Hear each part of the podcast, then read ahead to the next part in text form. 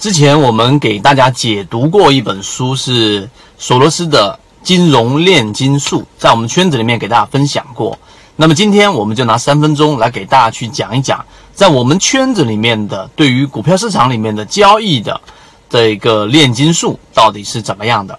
我们先从一个话题里面切入，这就是我最近了解到的一个糖尿病的治疗药物，叫做二甲双胍这一个。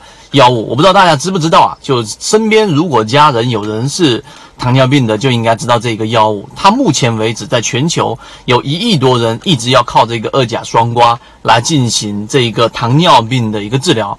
我们对于科学的认识认为，哎，好像每一个科学，就尤其是在医学当中，每个药物它应该就是我们先了解这个病的病理，然后再从这个病理当中去找到治疗这个病的这个药物。像我们说的胰岛素就是这样子，很科学吧，对不对？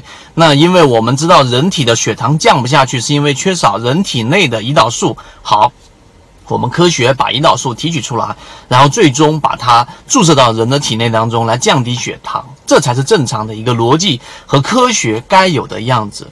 但是二甲双胍呢，却不是这样子，为什么呢？因为二甲双胍它本身就来自于一种。呃，草药我就不去细说了。那么这种草药呢，它有一个非常大的机制，就是能够把人的血糖很明显的降下来。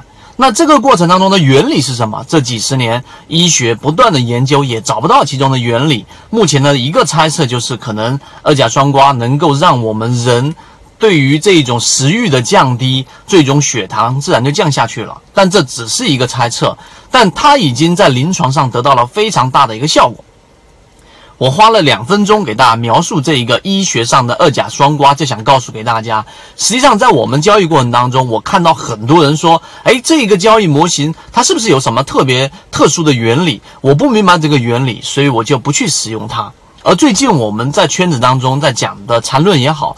我们在讲的底分型也好，和我在给前面讲过的一个对于中枢判断的核心关键，在我们的这一个缠论订阅里面给大家讲到的也好，它其实啊里面有很深的原理，到现在为止，我们无论怎么挖掘，都还是没有办法去非常清晰的把它描述出来。为什么底分型在小级别上，它就经常出现在一只个股爆发之前的一个买入点位呢？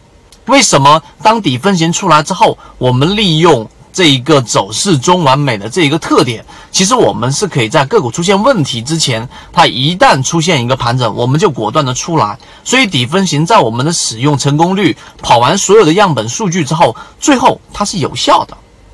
所以这两个例子连接在一起之后，就回归到我们前面给各位去提到的一个意向因子，和我刚才所说的炼金术也是这样的。在很多几百年前，在这一个啊，我们说的欧洲的国家非常盛行炼金术。它实际上呢，就是把其他非金属的贱金属，想把它提炼成我们所说的黄金。那么这个过程当中，其实他们有大量的样本，包括我们了解到的很多很伟大的科学家，他们本身就是炼金术。那么最终，他们过程当中根本就没有达成我们所说的，哎，炼出了黄金。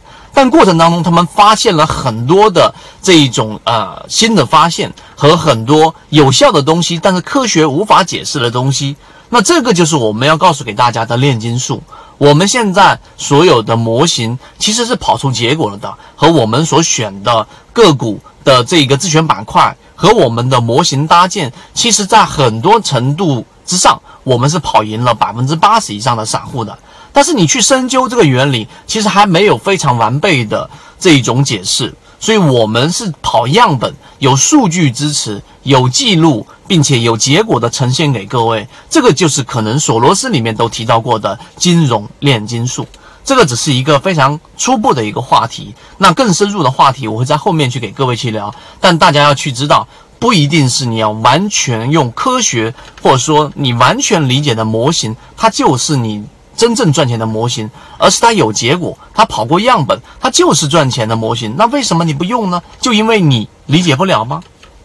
对吧？这个话题我们不去深入去说了。希望今天我们的三分钟对你来说有所启发，和你一起终身进化。